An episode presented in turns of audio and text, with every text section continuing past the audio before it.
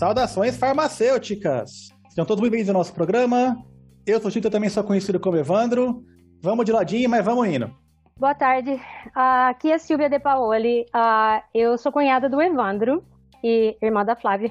Uh, eu estou aqui hoje para falar para vocês, contar para vocês como que um, sobre um pouco sobre a, minha a minha história acadêmica e como como uh, como eu cheguei aqui nos Estados Unidos e, e hoje eu trabalho para o FDA e eu espero que vocês uh, uh, aprendam alguma coisa ou que não aborreça muito vocês. Olá, queridos ouvintes, tudo bom? Aqui é a Carol, Ana Carolina Roberto, e hoje eu vim aqui para escutar tudo sobre a vida da Silvia, porque eu tô super curiosa. Ela tem uma carreira super interessante, diferente, e é isso. Louca por esse episódio, vamos lá. Bom, pessoas, aqui é o Mentira, direto do Condado, né? Também conhecido como William, no caso eu, não o Condado. E, não, estamos internacional aqui, né? Porque agora a gente fala, fala com a a gente fala com a FDA, a gente tá, tá, tá ficando chique aqui. Muito bom ter você aqui, Silva, né? Então, vamos, vamos, vamos lá. Eu ia falar até mais, mas tipo, não vou embora. O mentira já chegou chegando, né? Maravilhoso. É notável a empolgação dele. Fala galera, beleza? Cara, eu falando, também conhecido como Gabriel, e assim como a Carol disse, a já, eu já li um pouquinho do, do roteiro que a, que a Silvia mandou pra gente. A trajetória dela é, de fato, muito interessante. Vamos ouvir um pouquinho da história dela e, infelizmente, minhas férias estão acabando. É, beleza. Bom, então é isso. Hoje eu trouxe aqui uma das minhas queridas cunhadas. Daí todas as minhas cunhadas e cunhados são queridos, ainda bem. Para ela contar a história dela, que é, para mim, uma das mais bacanas que eu conheço, assim. Nas, uma das pessoas é, mais inteligentes e mais uh, flexíveis, assim, conhecimentos que eu já vi. E vocês vão ver no meio do caminho que é, é bem mais isso que eu estou falando. Bora lá pro programa.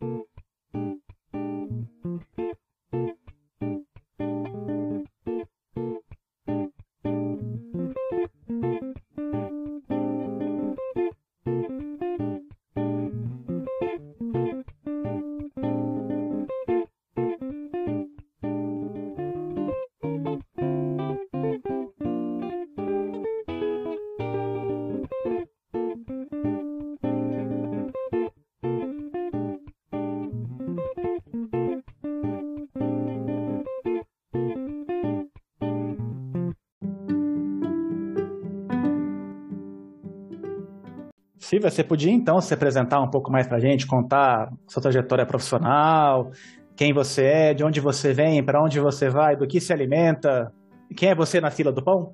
Tá bom, vamos começar então.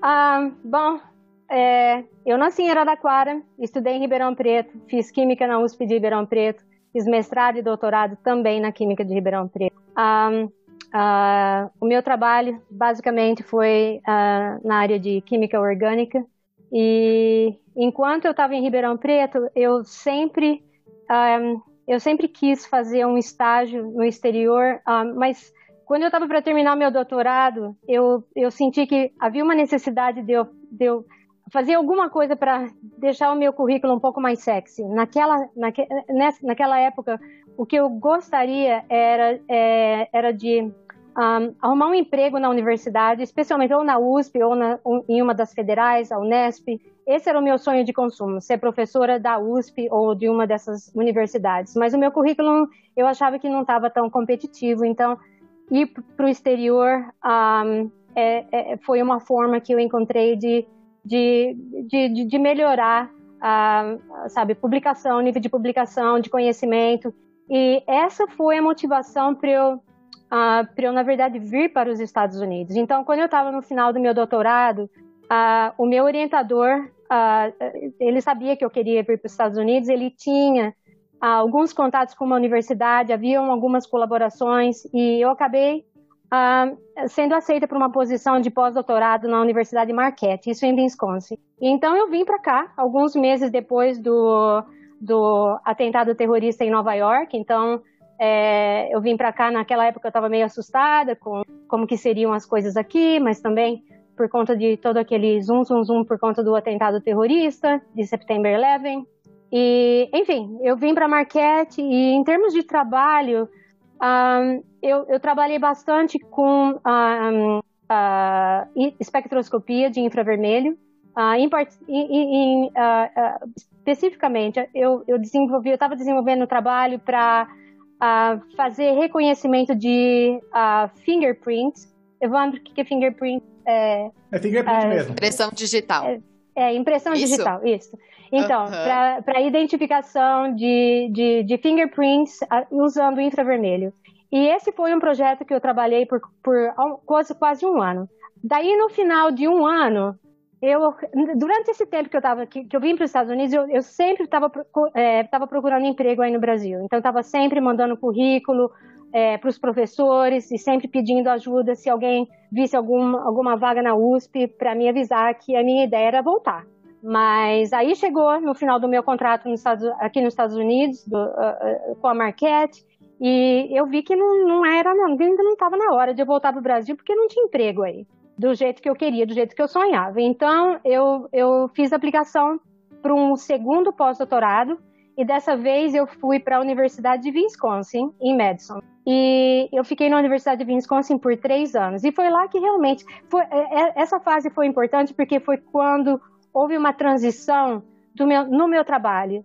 É, antes eu trabalhava com química, espectroscopia, e na Universidade de Wisconsin foi quando eu comecei a trabalhar mais com sistemas biológicos. Então foi bem interessante é, esse período de, de, três anos, mas um, uh, como eu já. Eu, nesses três anos eu, eu sentia que eu, que eu já tinha aprendido o que eu tinha que aprender em termos de terapia fotodinâmica, esse era o tópico do meu projeto. Então, basicamente, uh, o que a gente estava fazendo é, é sintetizando, eu estava sintetizando drogas e fazendo caracterização de drogas para o tratamento de câncer. Então, uh, e, foi bem interessante porque esse trabalho foi desenvolvido com células de pacientes é, que na, da, mesma do, do, mesmo paciente for removido células é, normais células cancerosas e células que foram coletadas depois que a pessoa fez. Sim, Evandro? Ah, não, eu queria só perguntar aqui, mas era depois, em relação ao finger, fingerprint que você falou. Eu ah. tô pensando aqui, ó, fingerprint de molécula ou é impressão digital de, de dedo mesmo? De dedo mesmo. Da hora, legal. É, mas é, a ideia é que para fazer, ah, fazer isso, é, a tecnologia teria que ser desenvolvida é, usando a, o Near Infrared. É, ah, tá. É o, isso. E então é, é, o que a universidade é, providenciou, que era bem assim especial, foi esse esse instrumento que foi foi fabricado no laboratório especificamente para poder reconhecer essa, esses fingerprints usando o Near Infrared. Mas a, a época, na, na, verdade, esse eu, eu não gostei muito desse trabalho. Eu achei assim bem bem seco, bem um, bem difícil e, e, não muito promissor. Por isso que eu acabei indo para a Universidade de para trabalhar com a, a, terapia fotodinâmica e aí e também com sistemas biológicos que eu sempre é, no, desde que eu entrei no doutorado eu, eu imaginava trabalhar com, com sistemas biológicos com um aspecto mais médico. Beleza, legal. Desculpa a interrupção, Silvio. É, não, tranquilo. E então, é, na Universidade de Wisconsin foi isso. Então, é, tinha esse modelo de, de, de, paciente que tinha câncer, células normais, as células resistentes, porque a pessoa fez quimioterapia e aí, por conta do tratamento, se tornou resistente às drogas. Então, é, a gente tinha em mãos esse modelo que era bem, que era bem legal. E então foi, foram três anos que, que eu trabalhei bastante e nessa época também com relação ao visto, eu vim para cá com o visto J, né, que é o Scholar, é o visto Scholar. E esse visto, na, na época, é, permitia ficar no país por quatro anos, eu acho, só quatro anos. Então, depois que quando eu já estava terminando o meu trabalho em Wisconsin, eu já sabia que se ou eu tinha que voltar para o Brasil ou eu tinha que mudar de vida. E, e, e, durante esse tempo que eu trabalhei na Universidade de Wisconsin também, eu fiquei continuei procurando emprego aí no Brasil, mas eu de novo, o que eu queria mesmo era um emprego, era trabalhar na USP, trabalhar numa, numa das federais ou na, na, e, e, não muito longe da família. Era isso que eu tinha em mente, né? Mas aí depois na Universidade de Wisconsin, quando meu contrato estava terminando, ah, eu fiz aplicação para vários laboratórios, mas aí eu já tentei a fazer aplicações para laboratórios que estavam trabalhando com nanotecnologia, porque naquela época foi quando a nanotecnologia começou a ficar bem assim sexy. Então, um, eu tive sorte de conseguir uma, uma, uma posição de, de, de pós-doutorado na, na Universidade de New Orleans. E, e aí eu acabei indo para New Orleans. Eu fiquei um ano na Universidade de New Orleans, que também foi a época que a minha irmã acabou. Foi uma época complicada, porque foi a época que a minha irmã, Vânia, uh, veio para os Estados Unidos. Foi a época que ah, ah, que essa transição também foi bem assim abrupta, né? Porque nanotecnologia é uma disciplina bem é, é, bem multidisciplinar, então eu tive que aprender um monte de coisa e rápido, né? Por conta da pressão acadêmica é, é da, da, da, universidade, sabe? Então você não tem muito tempo para para relaxar. Você tem que realmente trabalhar, tem que aprender as coisas bem rápido. E, e a Universidade de New Orleans foi o, a universidade que um, que, que, que uh, fez aplicação para o visto, para o meu visto, que é o visto H, que é um visto de trabalho já, né? Então, essa, é na época, essa era a transição normal. De visto J, você vai para o H, e uma vez que você tem o visto H, e, aí, uh, dentro de alguns anos, se a pessoa quiser, pode fazer aplicação para o Green Card. E, e, foi exatamente isso que aconteceu, né? Então, eu fiquei na Universidade de Wisconsin por um tempo, é, na, sorry, na, na, na, Universidade de, de New Orleans uh, por um ano. Daí eu fui fazer um, um, um estágio na, na Universidade a hebraica de, em Israel, né? A Hebrew University em Jerusalém. Essa foi uma experiência fantástica também. E em termos de trabalho, uh, com relação à nanotecnologia, tudo, tudo, todos os meus projetos eram relacionados com a nanotecnologia, então essa foi a fase que eu trabalhei com partículas de ouro, partículas de a, a, a óxidos de ferro, são partículas magnéticas, partículas de colágeno, e, e, todas essas partículas é, a gente, é, eu fazia a síntese, fazia a funcionalização e fazia e testava as aplicações, algumas aplicações, tudo in vitro. E em termos de, de técnicas, bom, eu tive que aprender né, as técnicas que são usadas tipicamente em nanotecnologia, que são é, é, que, que são, é, como por exemplo, a, a microscopia eletrônica, é, difração de luz, uh, que mais? Uh, um, microscopia de. Raio-X? Difração de raio-X também? De raio-X, não. Eu não fiz raio-X, não. Mas eu fiz a, a, a, atomic force, como é que fala em português? Atomic force, microscopy ah. Espalha, espalhamento de luz, todas as técnicas pensáveis, né? E aí também tinha alguma. É, a, como é que fala? De atômica, microscopia de. Microscopia atômica. É atomic Force Microscopy. Essa é, essa é uma das técnicas convencionais para se fazer caracterização de, de, nanos, de nanomateriais. Além das técnicas, né, das rotineiras, é, que mass spectrometria e espectroscopia, entre outras coisas. Mas aí o que aconteceu foi o seguinte: quando eu estava em New Orleans, veio o furacão furacão Katrina. E o furacão Katrina. Ah, antes disso, esqueci de falar. Quando eu fui para Israel, é, o projeto em Israel foi bem bacana também, que foi um projeto para desenvolver é, sensor para ferro dentro de célula. Então, era um, era um sensor baseado em é, quantum dots. Como é que vocês falam quantum dots aí? Eu acho que é quantum dots porque seria pontos quânticos. Eu sempre ouvi falar quantum dots também.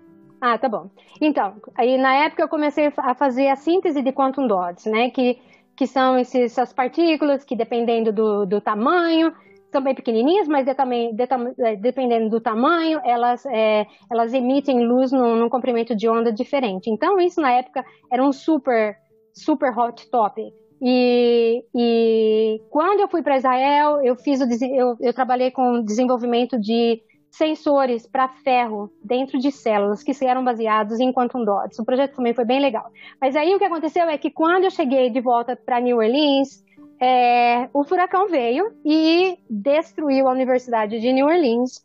Eu e minha irmã Vânia perdemos tudo que nós tínhamos em New Orleans. Gente, essa é uma história que é, é, enfim, nós fomos parar no NIST, que é o National Institute of Standards and Technology, que é o... O, o Inmetro, né? Similar ao Inmetro aí no Brasil, exato. Então, esse é um instituto que trabalha com standards para tudo quanto é tipo de, de projeto científico e para a indústria. E o que a, a, transição foi que, por conta do furacão, a Universidade de New Orleans fechou.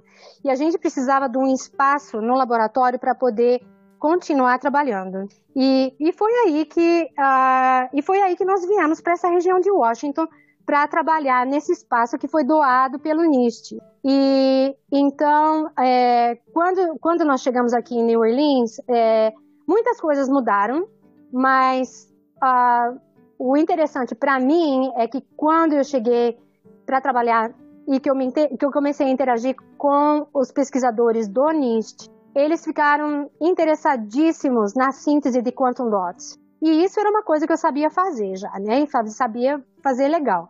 Então, é, eles resolveram me oferecer uma posição para poder fazer um pós-doc agora no NIST. E foi aí que eu comecei, que eu saí da Universidade de New Orleans e comecei a trabalhar no NIST. E essa também, essa transição foi bem interessante porque essa foi a primeira vez que eu, eu trabalhei ah, nos Estados Unidos que, que não foi em, em universidade, né? O NIST é uma entidade do governo e, e o esquema de trabalho é completamente diferente. E foi bem interessante. E no NIST, ah, no NIST eu trabalhei com nanotubos de carbono. É, eu continuei fazendo os trabalhos com os, com os quantum dots e eh, trabalhei bastante também com os nanotubos, é, car, é, nanotubos de carbono, partículas de ouro, é, fazendo testes de biocompatibilidade, funcionalizando nanopartículas e fazendo polymer composites, essas coisas todas. E o meu trabalho no NIST durou três anos. Depois de três anos, o meu contrato estava terminando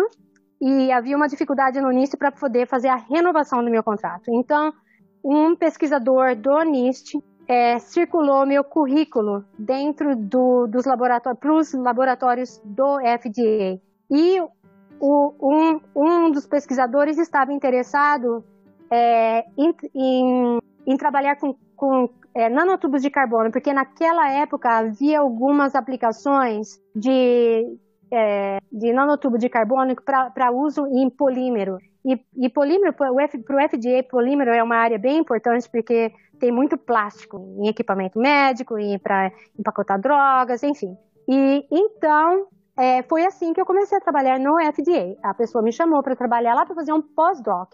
Ou seja, gente, é, eu fui assim, pós-doc crônico mesmo. Então eu fui de um lugar para o outro até chegar no FDA. Foi, era um, é como se fosse uma. Enfim, cheguei no FDA, trabalhei por muito tempo. Exato.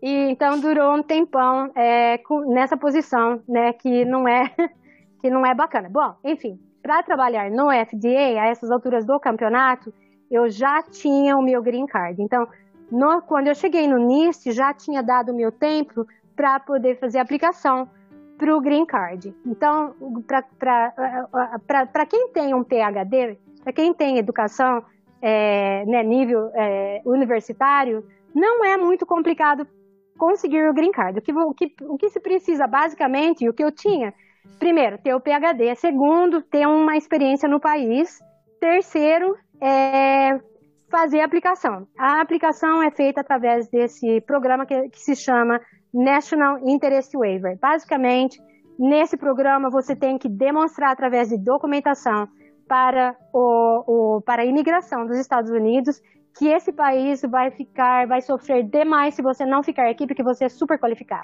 Enfim, e é, e é muito interessante, isso é engraçado, porque basicamente você escreve, é, é, você escreve o porquê que você é tão maravilhosa e por que, o país não vai sobreviver se você não ficar aqui. Tem que ser Aí você pega umas cartas. Exato. Aí você pega umas cartas de recomendação. Fale, você pega umas cartas de recomendação. foda você é, né? Tipo assim. Exato. Exato. Então, basicamente, até foi terrível, né? Escrever essas cartas aí falando, ah, porque eu fiz isso, porque eu fiz aquilo, isso é muito importante, porque sem isso, o que vai acontecer de ruim, nossa, é um terror. Você faz aquele puta drama, e aí você, você pega umas cartas, precisa acho que de umas sete ou oito cartas de profissionais na área de ciência, alguns que você trabalhou diretamente, outros que você que, é, que te conhece por, por conta do seu trabalho, né? Então você tem que achar esse povo. E aí esse povo tem que endorçar, fazer, é, né? te dá suporte e aí você manda esse pacote de documento para a imigração e esse é o processo de green card. Aí você também tem que pagar. Tem que pagar um advogado e tem que pagar e tem que pagar os, um, os FIIs, né, que são as aplicações. E para quem está interessado, isso custaria hoje mais ou menos por volta de 10 mil dólares. Tem gente que, que faz isso é, sem advogado, mas é, geralmente não funciona porque os advogados aqui sabem exatamente o que tem que escrever, o que tem que se falar. Então, sabe, enfim. E, mas voltando para o FDA, então quando eu cheguei no FDA eu já tinha o meu green card, porque para trabalhar no FDA você tem que ter você tem que ser ou você tem que ter ou permanente uh, residency, que é o green card, ou você tem que ser cidadão.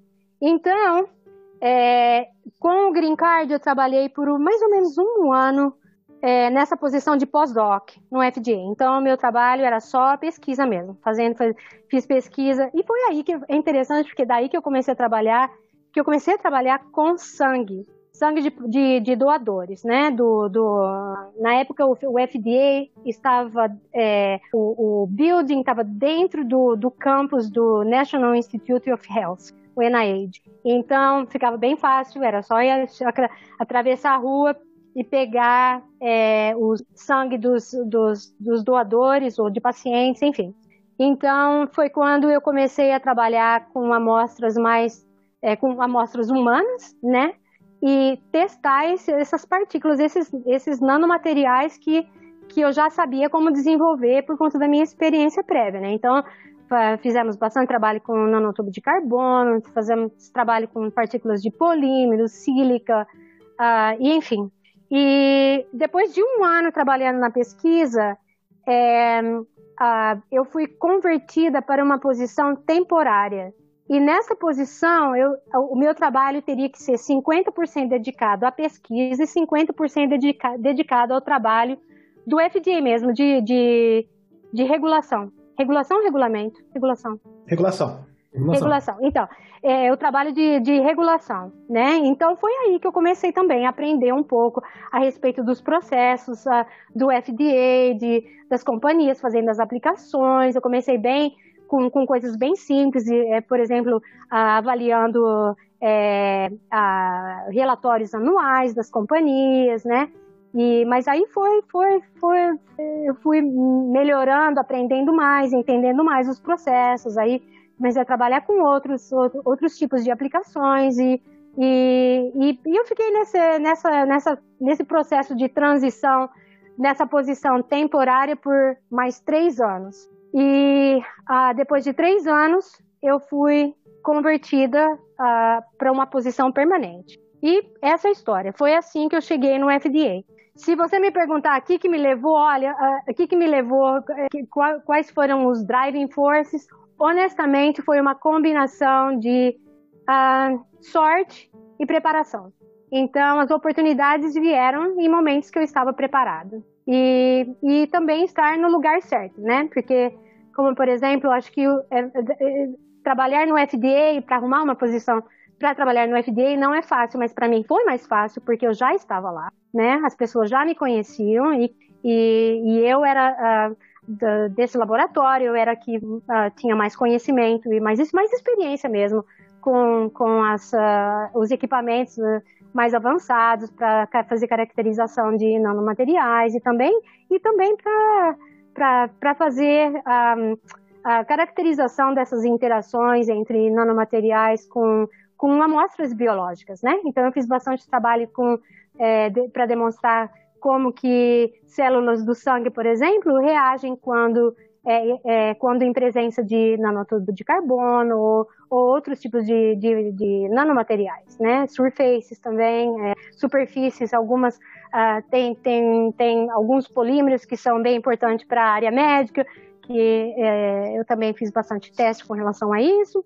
E, e, e basicamente foi isso. É interessante você falar de sorte, né?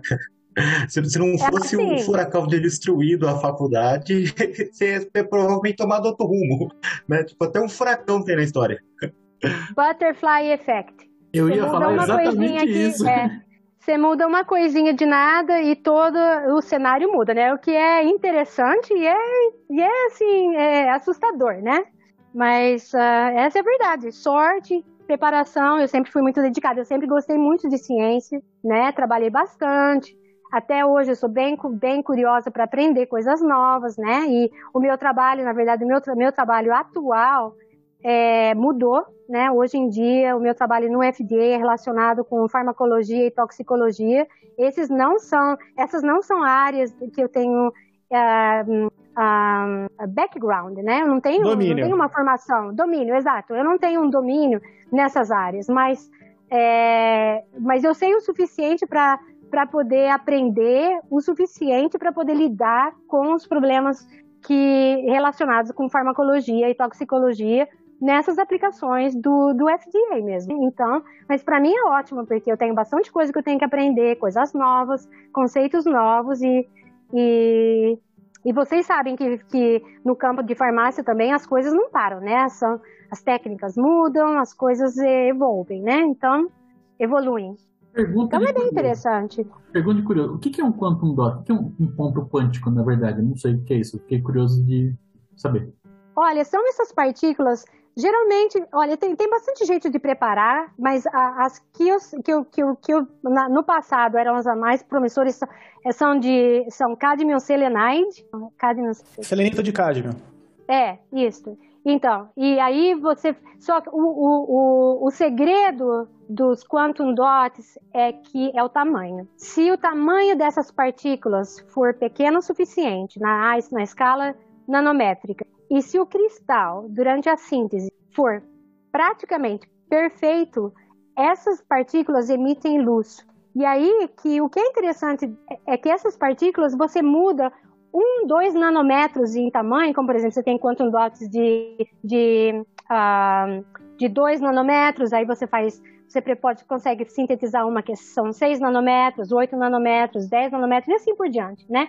Até uns 15 nanômetros você ainda tem partículas que têm propriedades luminescentes. E, e aí o que acontece é que é, o que é interessante é que você consegue misturar essas partículas que emitem num comprimento de onda diferente, mas o comprimento de excitação é exatamente o mesmo. Então, como por exemplo, você consegue fazer um high throughput skinning of, de, de, uh, de diferentes coisas baseadas numa solução de quantum dots com tamanhos diferentes. Então, você usaria uma, uma luz ultravioleta para poder fazer a, a para fazer o um, como é que fala? Excitação. Um, excitação, isso. Tem, obrigada, Ivan.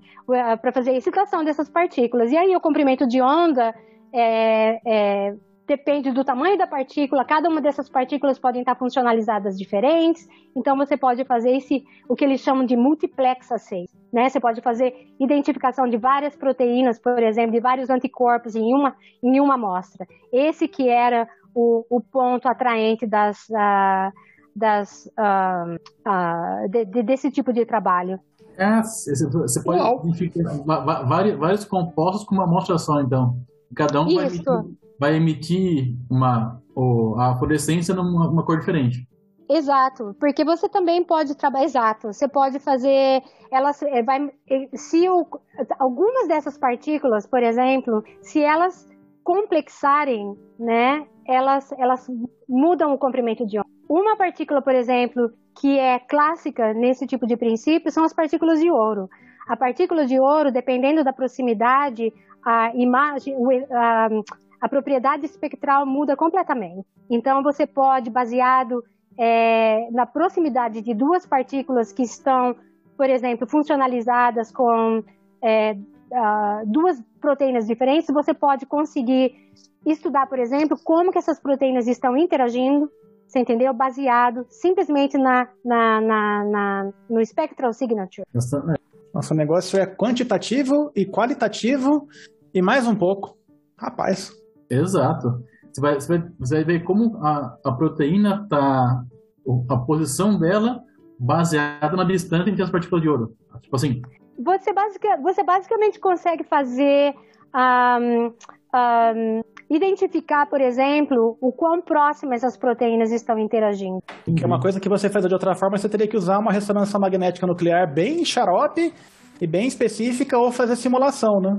Pois é, o problema da nanotecnologia é que uh, hoje, né, eu sei que existem várias dificuldades em trabalhar com nanotecnologia em geral. Um, um dos maiores problemas é que essas partículas, se elas em solução, uma vez que vocês colocam, enquanto você está fazendo a caracterização, você usa solventes diferentes, tudo é bonitinho. Quando, em, em, em termos práticos, quando você coloca essas partículas em solução, especialmente em sistema biológico, que isso aqui é complexo, né? Você vai ter sal, você vai ter proteína, você vai ter um, tem lipídio, tem tanta coisa. O que acontece é que essas partículas tendem a agregar. Uma vez que elas se agregam, você pode esquecer que, sabe, já é, é muito difícil de, de, de, fazer análise de qualquer coisa. Então, esse foi um, um dos grandes tombos da, dessa ideia original da nanotecnologia, né? Que no começo, tudo era nanotecnologia, toda a solução para todos os problemas estavam baseados na nanotecnologia. E hoje já não é mais assim, né? As coisas mudaram porque a gente aprendeu é, as duras penas que, que, sabe, existem muitos problemas técnicos em lidar com nanopartículas, todas elas. Até hoje, todas as nanopartículas que eu trabalhei, todas elas têm problema com agregação, todas elas mudam as propriedades uma vez que agregam.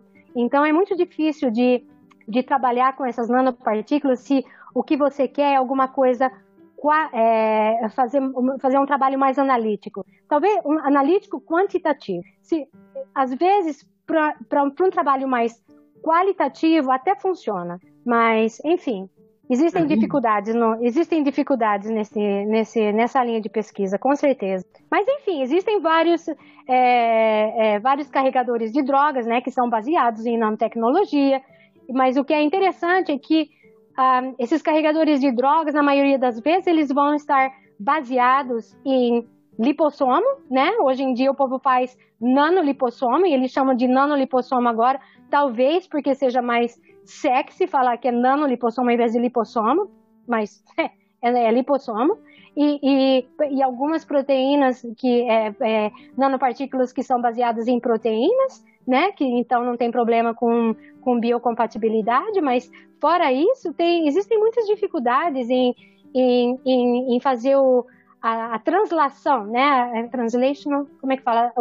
Para levar do laboratório para a medicina. Esses projetos que envolvem partículas metálicas, por exemplo, né? Carbono nanotubo, é, nanotubo de carbono, por exemplo, era bem, estava bem promissor porque uma, uma uh, uma das propriedades do, do, dos, uh, um, de, de, de, de, nanotubo de carbono é, é, seria, por exemplo, é, que foi demonstrado, né? Então, existem uh, indicações de que esse material consegue atravessar o a blood-brain barrier. Barreira hematoencefálica.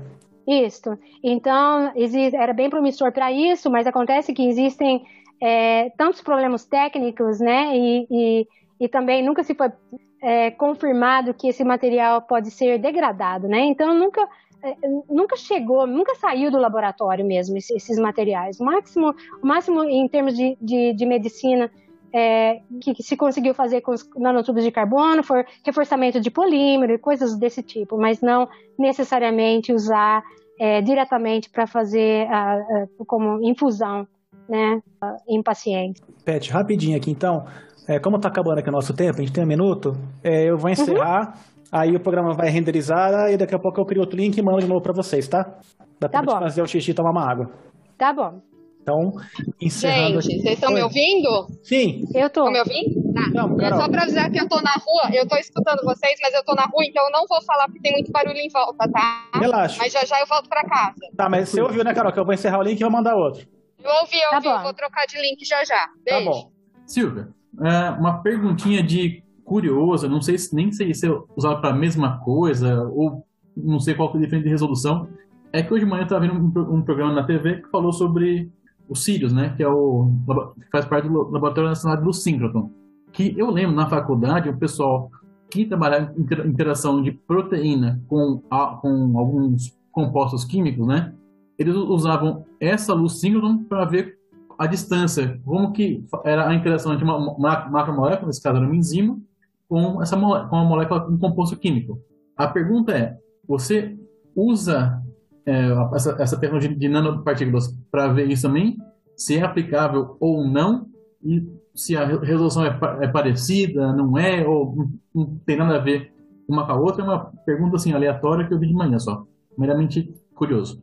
Olha, eu não tenho experiência com, a, com o uso do síncroton, ah, mas é, dentro do, do, meu conhecimento, que é bem limitado nessa área, é, o, o é, é uma técnica que pode ser usada para determinação de estrutura de polímeros, por exemplo, e também pode ser usado para proteínas, com certeza.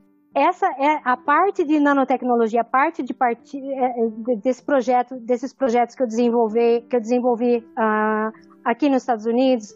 Essas partículas, as técnicas são completamente diferentes. Um, uma das coisas, por exemplo, que eu fiz foi um, funcionalizar, por exemplo, uma partícula de ouro de 20 nanômetros. Funcionalizei com, com um anticorpo. E daí, é, eu, eu, eu, esse anticorpo é, é, é para identificar algumas uma, uma, proteína específica, por exemplo, um, um, um, receptor celular, por exemplo. Então é, é, o, é o problema é o projeto clássico da nanotecnologia. Você funcionaliza a nanopartícula usando um anticorpo que vai é, é, ligar, né, para um, um, específico receptor ou qualquer que seja uma proteína na superfície da membrana ou dentro da membrana também, né? E aí é, você identifica onde a molécula está baseada, onde a nanopartícula está. Então se faz isso através de, de microscopia eletrônica, porque as moléculas hoje em dia se consegue ver, visualizar algumas moléculas em algumas, em algumas situações, em algumas condições experimentais, você consegue visualizar moléculas, mas em geral isso é muito difícil, especialmente em, em, em, em amostras biológicas, certo? Mas se você tiver o seu anticorpo ligado com uma nanopartícula, essa nanopartícula pode facilmente ser identificada. Como, por exemplo, eu identifiquei algumas partículas dentro de, é, é, de uh, uh, núcleo, nanopartículas ligadas com mitocôndria, nanopartículas associadas com autofagossomo, é, nanopartículas associadas com a, a, membrana. Então, e todas essas partículas estavam assim, tinham um tipo de anticorpo. Então, a minha pergunta era: onde que está essa molécula na célula? Então, você faz é, esse, esse, esse trabalho né, de funcionalização de um anticorpo ou uma molécula que consegue fazer o targeting precisamente do que você está procurando, e aí você faz a observação indireta através de, né, da observação da visualização de, da, das nanopartículas. E essa, essa, é uma, essa é uma coisa interessante porque ela é complementar é, a, a, microscopia, por exemplo, a, a, a, microscopia de fluorescência. Porque a microscopia de fluorescência, às vezes, ela não é tão.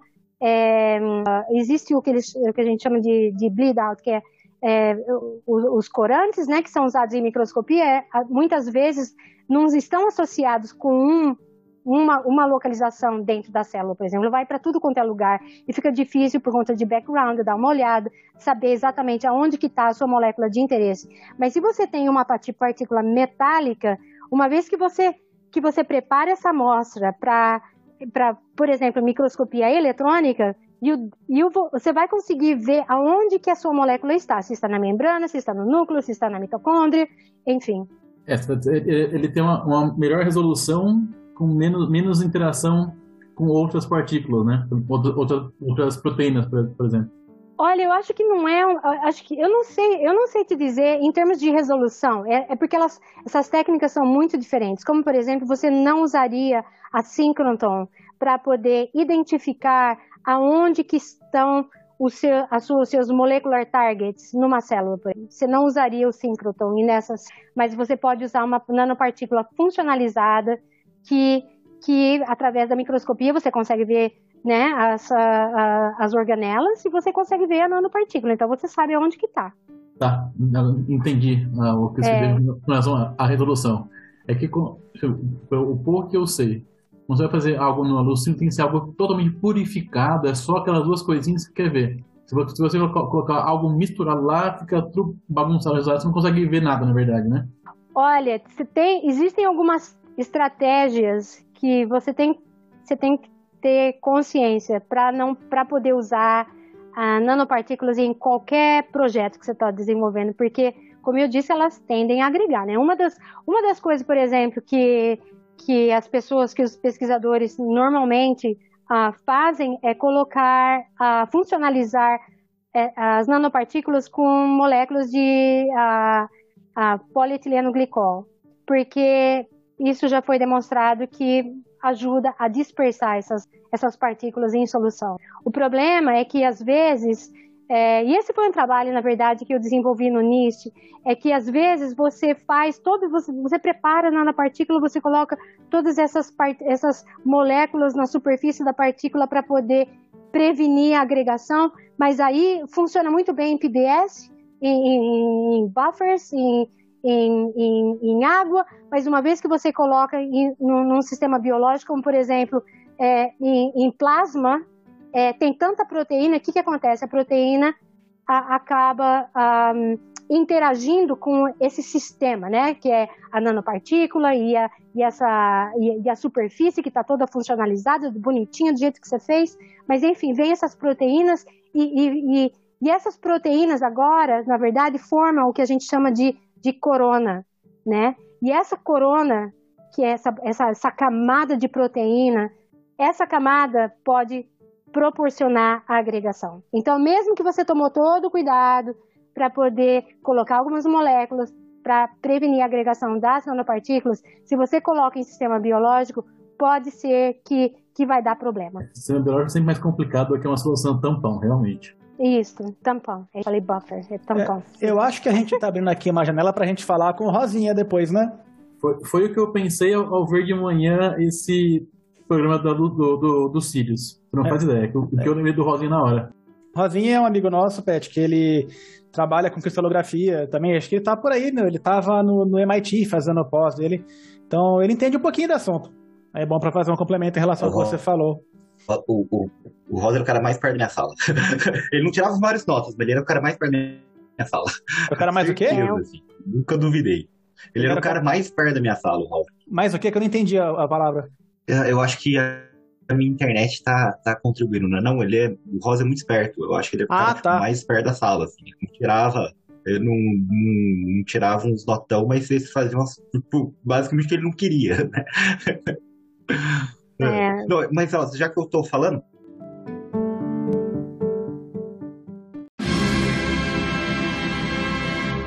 Deixa eu, eu começar aqui, porque eu até levantei a mão, né? Porque eu acho que a gente tocou num ponto muito importante, tá aí falando até de corona, né? Eu Falou mitocôndria, mentira pula fora, né? oportunidade, alguém não, nem, nem falei mito, nem, nem, nem vou entrar mitocôndria, mas aqui falou, falou do Corona aqui, né? A gente tem alguém do FDA trabalhando com nanotecnologia. A gente não pode perder a chance de, de tirar uma dúvida que eu recebi da minha tia do Zap, né? Que ela com certeza pegou de fontes muito, muito confiáveis, falando que a vacina, né? Que, que ela, ela não tem um chip. Ela, pô, vacina com chip? Ninguém é burro pensar que vacina tem chip. Não. Na verdade, o que a vacina tem são componentes de nanotecnologia que são menores grão de areia, que uma vez que eles vão entrar no seu braço, eles vão, se, eles vão fazer um chip no seu braço. Mas você tá falando aí de nanotecnologia que é difícil? Como é, como é que você faz um chip na vacina e é difícil de fazer um negócio? Eu não sei, eu tô começando a achar que nem tem chip em vacina mais. Eu podia falar mais essa, essa coisa do, do nanotecnologia que faz chip. Eu não, não, não, não tá batendo pra mim. É, é, porque não, não tá batendo e é, não, é, provavelmente não vai bater nunca, porque não faz sentido nenhum. Essa ideia, essa teoria não faz sentido nenhum. Aqui, Nossa, quem que diria? Falar, o, que, o que eu ouvi falar é que, é, é que existe partícula de grafeno nas vacinas. Que nas vacinas existe grafeno. Ah, esse é novo. É, esse eu não sei, esse eu não tinha ouvido ainda, é, não. É, então, é, tem, tem, tem isso. Aqui no é Brasil verdade. não chegou essa ainda. Não, ah, então, espera um pouco, vai chegar sim. Então, mas é, olha, se, tem, se o povo consegue fazer isso, por favor, se vocês descobrirem, me avisa, porque eu estou interessadíssima, porque não. dentro do meu conhecimento científico, isso não é um negócio que vai sair de vacina. Não, foi o que eu falei pra minha. Falei pra pessoa, gente, eu garanto pra você que a ciência não tá tão avançada assim. É... Que Quem dera estivesse, tá. né? Pode ficar tranquila. É... Se esse é seu medo, você pode ficar tranquila que eu tenho certeza que não tá acontecendo. É. É uma, é uma, é uma, é uma teoria interessante, mas é... não, acho que não. Acho não, tenho certeza que não. Tenho certeza que não. Ainda não, que bom, ainda não. Ainda não. Mas toma É. cuidado, hein? Se o Bolsonaro inventar uma vacina, vocês ficam espertos aí. Isso aí não é você sabe. Ele é capaz de falar que tem graça. né? ah, é. Você põe um nióbio na vacina pra dar aquela melhorada, né? E vai.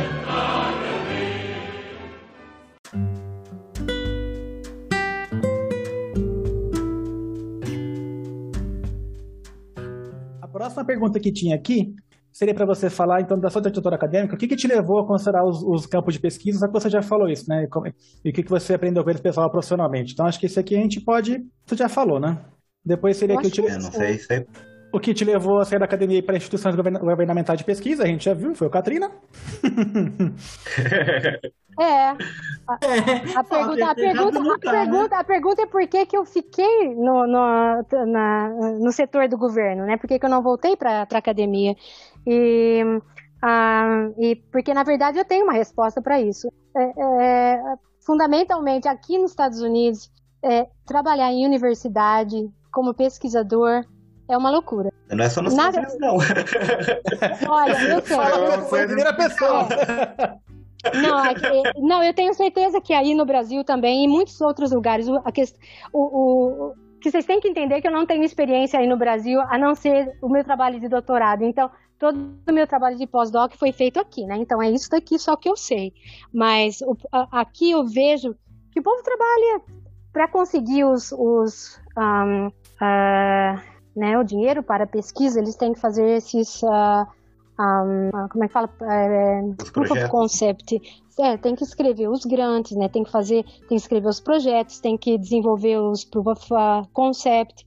E esse é um trabalho árduo. E aí, uma vez, se aqueles que conseguem um grante, eles devem ter publicação, porque se não tiver publicação, essa, aquela foi a última vez que, que, que, que o pesquisador vai conseguir dinheiro para fazer pesquisa aqui nos Estados Unidos. Então, o nível de estresse que eu observei quan- enquanto trabalhando na academia ah, é, é demais para mim. E, e outra coisa também é que ah, as posições que eu tive, como, e, e- e muitos, como por exemplo, eu realmente eu não ia querer me tornar um principal investigator, né? Aqui, eu não ia querer ser um professor de universidade e, e, e, e- ser supervisor numa, numa pesquisa, porque ah, essas pessoas que, esses professores, esses pesquisadores, eles têm que lidar com uma quantidade muito grande de, de papelada, documentação, e esses grantes, e às vezes, sabe, é, é- é tudo muito complicado. E, e,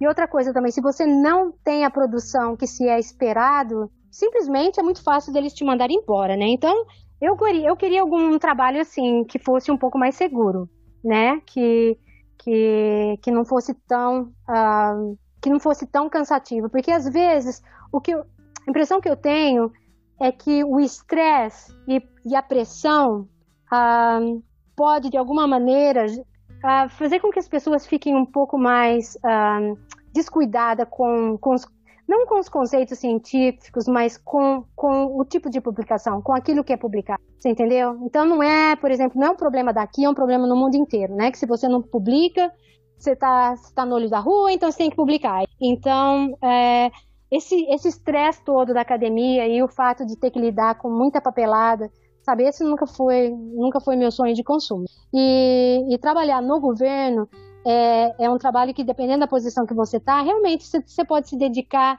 à pesquisa. Né? O seu trabalho é ir para o laboratório e fazer o seu, desenvolver o seu projeto. Então, isso para mim era bem mais, mais interessante. E o governo, os laboratórios do governo é onde é, não era uma posição de pós-doc, né? Então agora já não, não era mais uma posição de pós-doc, tinha uma posição um pouco melhor e, e é um, sabe, com um pouco menos de, de, de pressão e um pouco mais de tempo para poder se dedicar à pesquisa mesmo, sabe? Então, em vez de ficar desesperado, ir para o laboratório e conseguir o resultado, bom, você tem tempo de sentar, de ler, de estudar, e aí quando você for para o laboratório, você sabe o que, que você vai fazer. Você entendeu? Porque aqui eu percebi que muitas, muitas universidades, por conta do desespero, o povo nem lê, os, o- a galera nem lê, nem sabe o que vai fazer, mas tá no laboratório fazendo as coisas, entendeu? E no governo é diferente. No governo você tem o tempo de você sentar e ler os protocolos, se educar, e a hora que você vai para o laboratório você sabe o que você vai fazer. Então minimiza o, o, o número de dados que são jogados fora porque, porque, porque sabe, você foi pro laboratório para fazer besteira mesmo, porque eu não sabia o que estava fazendo. Aí você não vai trabalhar para encher linguiça, né? né? Exato. O que é terrível, né? E esse é um dos motivos pelo qual eu gosto de trabalhar para o FDA, né? Porque é um trabalho que faz sentido, é um trabalho que é necessário e é um trabalho que, que eu me sinto bem em gastar o meu tempo de vida, né, me dedicando. Alguém sabe dizer se tem algo parecido com isso aqui na Anvisa? Eu não sei. Eu acho que não. A Anvisa, pelo que eu saiba, é basicamente só, só entre muitas aspas, porque o só é um só regulatório. Não, mas a gente tem institutos públicos de pesquisa, né? Eu não sei da área de saúde, mas a gente tem, por exemplo, um, um em Campinas, um super grande que é de agropecuária. Ah, Embrapa, acho que faz a gente né? tem. Paga Pode ser a Embrapa, a Fiocruz, por exemplo, é um instituto de pesquisa, né? Não, o Butantan, claro. Eu estava me referindo, tipo, nesse caso, a FDA é a agência regulatória lá, né? Então, ele tem a, tem a parte regulatória e a parte de pesquisa. Aqui no Brasil são coisas separadas. Tem a Anvisa e outros institutos de pesquisa. É isso que eu quis, quis fazer uma, uma comparação. Ah, eu acho que não tem, mas é uma pauta muito boa para a gente conversar com o nosso querido muso Lambari num programa futuro. Também. eu sei que a, a Inmetro tem bastante projeto em colaboração com, com o NI. Bem frequentemente eu encontro o pessoal do Inmetro um, é, que vem, às vezes, para seis meses, três meses, seis meses, um ano. Existe bastante interação entre essas duas agências. É legal. Bom saber disso, que aí o pessoal fica criticando tanto é, os nossos institutos de pesquisa, né? A própria Anvisa recebeu muitas críticas aí por causa da ação da pandemia. E a gente vê que eles estão alinhados, né? A gente sabe, mas dá para ver mais e mais que eles estão alinhados com outras agências e que isso é, todo mundo ganha com isso, né? Sem dúvida. Concordo plenamente. Você acha que seria, caberia aqui, Pet, essa questão de como, é, como que foi seu trabalho no NIST? Você detalhar um pouco mais? Meu trabalho no NIST, uh, em, em, termos de pesquisa, foi bem interessante, porque o NIST é uma instituição que uh, tem, assim, acho que de todos os lugares que eu trabalhei, o NIST é o lugar que tem os melhores equipamentos que você pode imaginar. E são os, os top line mesmo, de tudo que você pode imaginar. Então, é, eu tive acesso a alguns desses equipamentos, muitos não, porque é um, é um lugar bem político também, né? Então, esse é o problema, muito burocrático. E, uh, mas foi, foi é, um, é um lugar onde eu, eu também encontrei bastante, é, bastante gente com muito conhecimento e gente muito dedicada ao trabalho. E, e é como se fosse. O Nietzsche é como se fosse uma família. O povo se conhece, quem começa a trabalhar no NIST parece que fica no NIST a vida inteira, porque, sabe, a condição de trabalho parece que é boa. E esse é o caso do meu marido, né? O Lucas, que veio para trabalhar ah, no NIST para ficar só um ano, mas que já está já tá trabalhando lá já tem mais de 10 anos. E então, né, foi, foi um lugar bem, bem interessante mesmo, mas bem burocrático, né? O governo, os laboratórios do governo, as, as agências governamentais aqui são bem burocráticos. E é um povo bem, uh, não tão formal quanto o FDA, né? Mas uh, uh, foi, foi, bem, foi bem interessante mesmo. É, foi nessa época também que eu desenvolvi um trabalho com as partículas de ouro, né, e as interações com proteínas da, da, do plasma, né, plasma sanguíneo. E essa publicação hoje eu tenho mais de, sei lá, tenho 800 citações dela, então foi um dos trabalhos mais importantes que eu tenho na minha carreira, foi desenvolvido no NIST. Uau! É. Porra. Silvia, então aproveitando que você contou sua, um pouquinho do seu período no NIST, como é que tá no FDA aí? Porque eu imagino que deve estar tá bastante bastante concorrido o seu tempo aí, né? Porque no meio de uma pandemia, o que deve ter coisa vindo da sua direção é gigante. O que exatamente você faz? Ah. O que você gosta, o que você não gosta? É, não, eu absolutamente adoro trabalhar no FDA, mas é uma loucura. é uma loucura total. É, hoje em dia, o, que eu, o meu trabalho é, é, Eu tenho vários projetos, são várias aplicações que eu tenho, né? Então, eu trabalho com, com aparelhos que. Tudo é relacionado. Ok, eu trabalho no, no, no é, Office of Blood. E nesse, nesse, nesse centro, basicamente, tudo que é relacionado para transfusão de sangue é o que a gente é o que eu, é o que eu faço. Então tem os aparelhos que são dedicados para fazer a, a, coleta de sangue né, de doadores, o processo para separar as células e as soluções que são usadas para é, nesse processo que acabam voltando para o doador, né? Então tem, tem, tem, tem riscos lá. E aí tem, eu também trabalho com alguns tipos de drogas que são baseadas em uh, é, célula vermelha como carregadores de drogas, então eu tenho esse projeto e também algumas, alguns outros projetos que são só dedicados com é, a problemas de, de aparelhos que já estão no mercado, mas que têm que sair do mercado por problema, né, por problemas de, de existe um risco à população.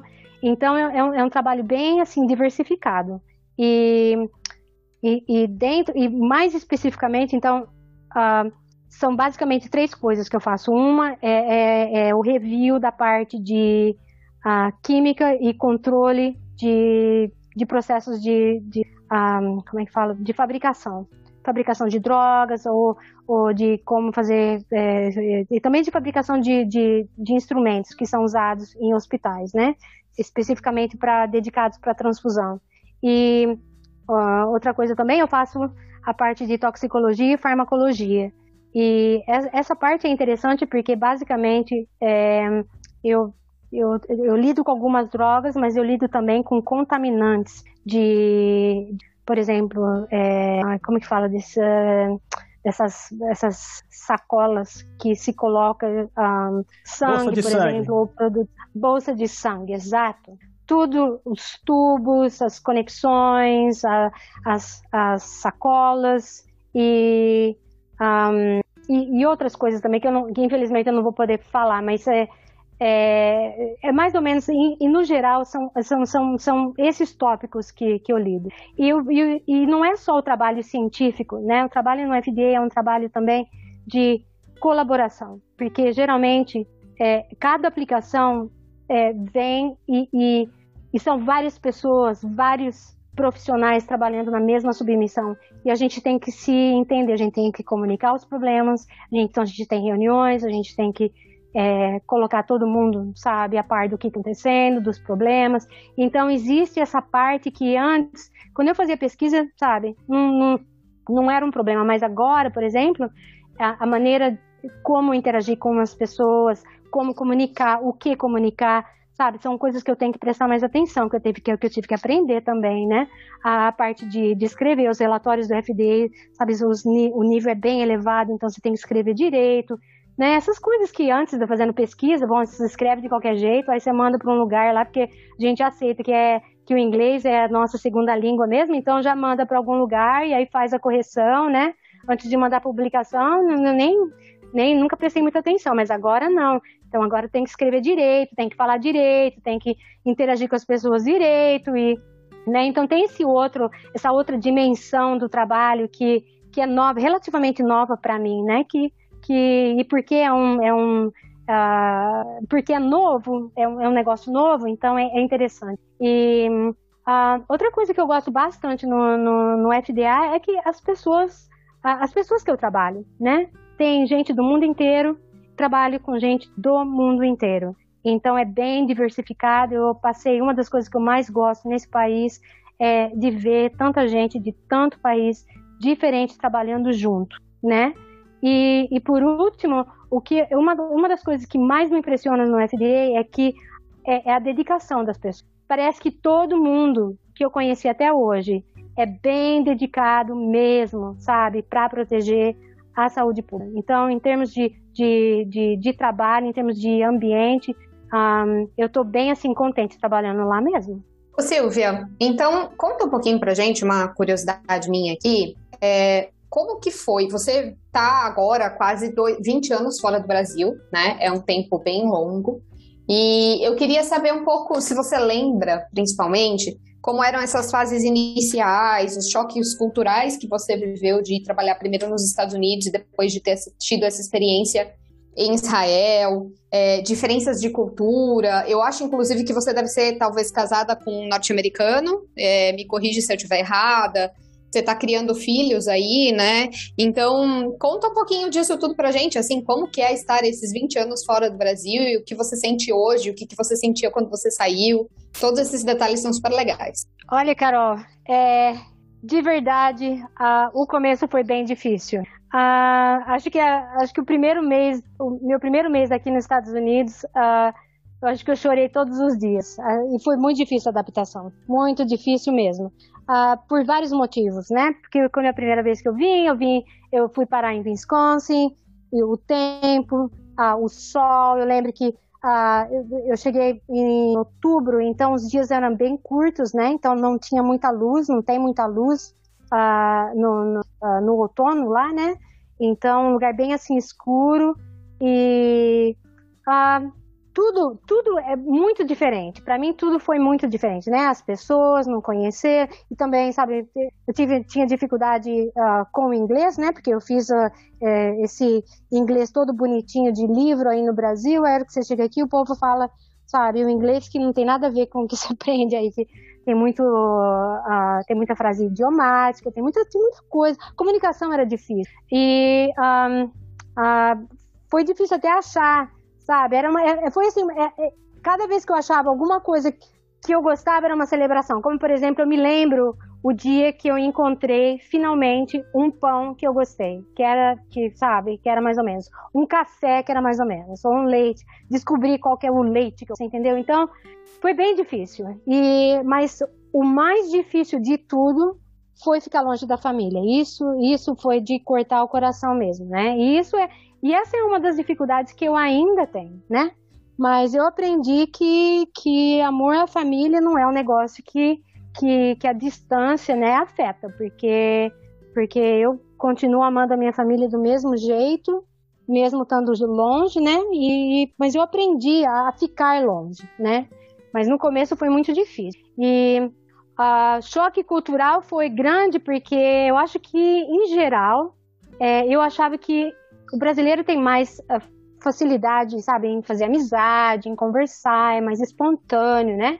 E o americano já é um pouco mais conservativo, né? E então eu me lembro que eu era que eu tinha mais um pouco mais de afinidade com os estrangeiros, né? Que todos, parecia a gente estava na universidade, todo mundo estava no mesmo barco, né? Todo mundo estava sozinho, fora de casa, então todo mundo tinha que tinha que, sabe, arrumar um jeito de, de ser feliz onde estava. Então, então parece que, sabe, é, a, a, minha tendência era, era me associar um pouco mais com uh, com os estudantes, com os pós-docs uh, de outros países. Ah, e, então essa foi uma diferença gritante. E e todo o resto, sabe? A maneira de se viver. Ah, uma, uma das coisas, por exemplo, que me chocou é como que, no começo pelo menos, como que ah, falar aqui nos Estados Unidos que eu tinha um PhD, meu Deus do céu, nossa, era uma coisa, né? Aí no Brasil ninguém ligava. Pelo menos onde no, na, no, no, meu ambiente, nessa bolinha que eu vivia aí no Brasil, você entendeu? Parece que não tinha valor nenhum, mas aqui tinha um grande valor. Então eu fiquei, eu me lembro que eu fiquei chocada que na, no, quando no meu escritório eles colocaram, sabe, é, doutora Silvia De Paoli. Eu fiquei assim bem chocada. um, e o trabalho em Israel é, foi bem interessante e na verdade eu me senti bem confortável em Israel. Eu adorei o trabalho lá. Uma das coisas que eu mais que, eu, mais me impressionou mesmo foi o fato que trabalhando na universidade ah, em Jerusalém que existiam, né, os cristãos, os muçulmanos, os judeus, todo mundo trabalhando junto e todo mundo sentando junto na hora do almoço para comer o lanche e sabe na, na, na, hora de fazer a pesquisa tinha que dividir instrumento, tinha que dividir reagente, né? E, e, então a parte religiosa realmente não afetava né, a, o comportamento das pessoas naquele, naquele ambiente, por exemplo. Eu me lembro que por conta do, da, da, da, minha família que é religiosa, eu que na, nasci fui crescida da igreja católica, né? Então, como por exemplo, eles me davam o domingo de, de, de folga e e os judeus, por exemplo, era o sábado que eles tinham que que eles não precisavam ir trabalhar no laboratório. Então, no domingo eu estava lá, no domingo eu não ia, eu ia no sábado, no sábado eu estava lá, os judeus não estavam lá, por exemplo. E os muçulmanos também tinham os dias deles que eles tinham que, que, que se dedicar a religião deles. E então isso foi bem interessante para mim, eu realmente gostei. A comida em Israel era fantástica, tudo é fantástico, o ambiente, tudo, eu amei. E realmente eu senti falta e ainda sinto falta das, ah, das pessoas que eu trabalhei lá, porque realmente ah, em pouco tempo eu fiz amigos que, que, que ficaram, né? E ah, eu também trabalhei um tempo no Japão e o Japão foi. O Japão é um país lindo, claro, mas é mais difícil de, de, de, de fazer amizade, sem dúvida nenhuma, né? Então, para mim, eu acho que o que é importante é ah, o quão fácil. Para mim, um lugar bom é um lugar onde eu me sinto confortável em, em, em, em, em fazer amigos, em conversar com as pessoas, né? Então, é, Aqui nos Estados Unidos, dependendo de onde você está, isso muda. Então, Wisconsin é completamente diferente de New Orleans. Em New Orleans, as pessoas são mais amistosas, um, é, né? As pessoas têm uma facilidade maior de, de, de se aproximar, são, são uh, sabe, sei lá, acho que tem, tem um pouco mais de interesse em, uh, em pessoas com formação diferente, né? Então, realmente, essa área que eu estou aqui, que eu, eu moro em Maryland, né? Que é perto de uh, Washington, D.C., essa área aqui é bem uh, diversificada, né? Uh, todo mundo vem de, de, um país diferente, então, sabe, é tudo misturado e isso é bem legal, né? Isso é bem bacana. E, e é diferente de, de, de, Ribeirão Preto, é diferente de Araraquara, ou pelo menos na época que eu estava aí, né? Eu era bem homogêneo, era difícil encontrar um estrangeiro aí no Brasil, naquela época. E então, mas sei lá, essas diferenças são as diferenças que eu gosto, né? E o que eu não gosto aqui realmente é o fato de estar longe da minha família. Eu acho que é isso. Silvia, para fechar então, uh, como você vê o, futuro da, uh, da, da inicialmente estava falando da, da, atuação profissional, né? Mas como você vê uh, não só a, atuação profissional, mas do FJ também? Como, é que você acha que as coisas vão? para que direção você acha que as coisas estão indo? Olha, a maneira que eu vejo é as coisas estão caminhando para melhor, não para pior. Um, e comigo, em relação a mim, bom, definitivamente eu, eu não tenho planos de sair do FD, porque é um lugar que, como eu disse, é um lugar que eu realmente gosto de trabalhar, né? E um, para o meu futuro, em particular, o que eu tenho que fazer é melhorar em termos de conhecimento, e, porque isso, isso não existe, né? Um, um limite. Não, não existe. Quando você trabalha com ciência, ciência é bem dinâmica e você tem que acompanhar, né? São técnicas diferentes, são conceitos diferentes todos os dias. Então, o meu objetivo é continuar aprendendo e melhorar o meu trabalho, que sempre tem onde melhorar, sempre tem. E, um, e me de, realmente me dedicar ao, ao, ao, serviço público. Isso é para mim. O, e, e, e a, assim, o futuro da, da agência, claro que essa é só a minha opinião e uh, uma, é só uma opinião mesmo, né? Mas as coisas estão melhorando. É, ah, eu vejo que as, quando existem mudanças, as mudanças são para melhor.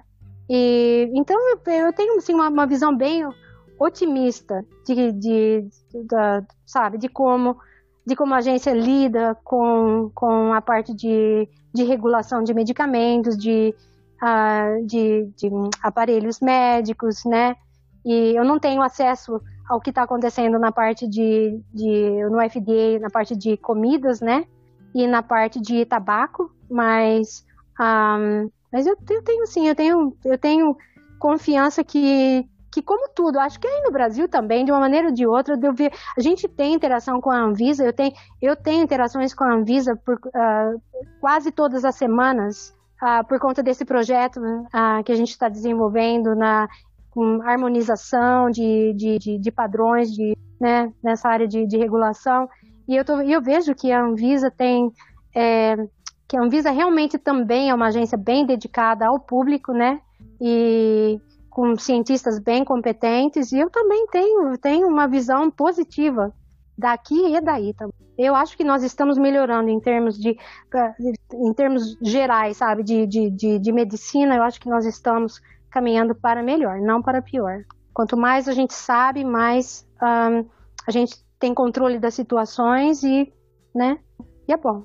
Senhoras e senhores, temos um programa. Temos.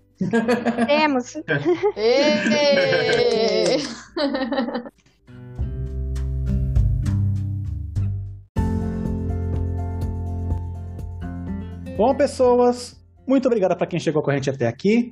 Uh, Silvia, muitíssimo obrigada por se disponibilizar a falar com a gente, contar a sua trajetória.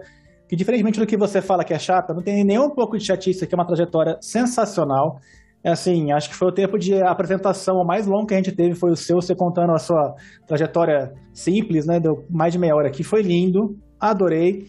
Tinha muita coisa que eu também não sabia, fiquei contente em saber e só te admiro mais por isso. E é isso. Muito obrigado. Parabéns pela trajetória que você tem, por tudo que você está fazendo e por ser essa pessoa maravilhosa que a gente adora.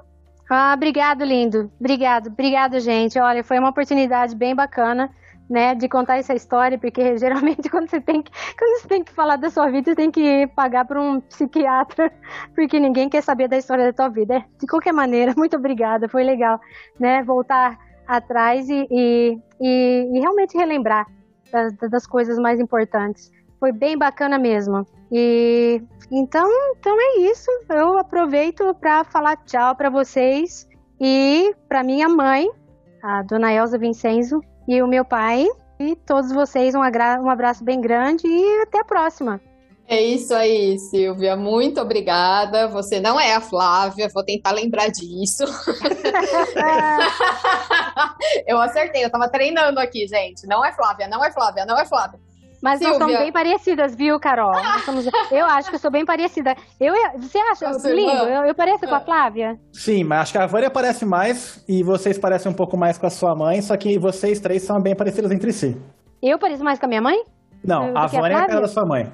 Ah, Vânia, é verdade.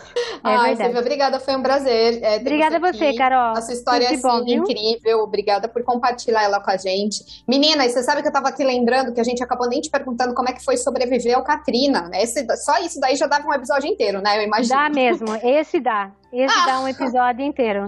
Nossa, essas, esses porque desastres foi, naturais foi bem, são histórias loucas. É, é, é porque, foi, porque tem muita coisa. Foi uma, foi uma fase bem bem interessante, triste e que realmente mudou, né, a trajetória da minha vida, mas uh, uh, cheia de detalhes, é verdade. Ai, que legal. E te trouxe é. até aqui, né? Hoje talvez é. seja mais fácil olhar para essa experiência que não deve ter sido nada fácil no momento, né?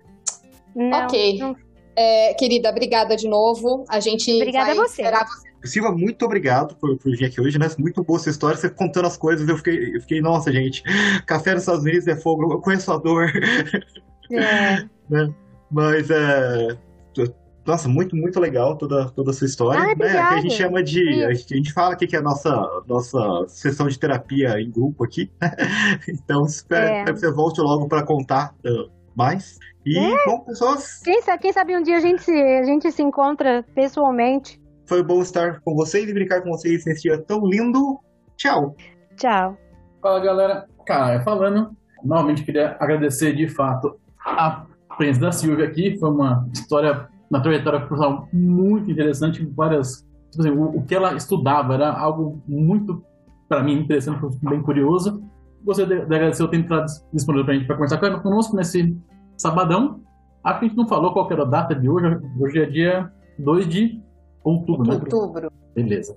Então, mais, galera, muito obrigado e até a próxima. Obrigada a você. Tchau. Então, vou parar de gravar em 3, 2, 1. Então, tá daqui bom, a pouquinho. Beijo, tchau. 3, 2, 1, tchau. E aqui encerra esse negócio. Aqui. Só por recorde aqui mesmo. Muito bom. O Chita, o Chita deixou a gente aqui bem na hora que ela falar temos um programa. eu, tô, eu, eu, eu, ia falar, eu vi mensagem do Chita desligado, não, não fala isso agora, deixa ele voltar. então vamos fazer o seguinte, aproveitar que ele saiu e vamos ensinar a Flávia como é que a gente encerra aqui. Vai. Boa. Flávia, seguinte, alguém vai fazer a pergunta. Então temos é um programa é e você vai ter que Ai, meu Deus! Ai, gente do céu! O que, que aconteceu com a minha cabeça? Os meus neurônios. eu achei, eu achei, que, eu achei que a minha aqui. irmã Flávia. Eu achei que a minha irmã Flávia. a gente estava falando da Flávia no, no, momento anterior e eu fiquei com a Flávia na cabeça, né? Mas olha só, Silvia. Se quiser então... conversar depois dessa ligação, Carol. tá aqui, tá Vamos ver se tá, tá tudo bem, né? Certeza que o Chito também é. Tá vendo? O Chita sai, eu já, já, o Chita sai, eu já promovo os extras. Pois é, eu saí um minuto para tomar meu remédio. A hora que eu já volto, alguns caralho já.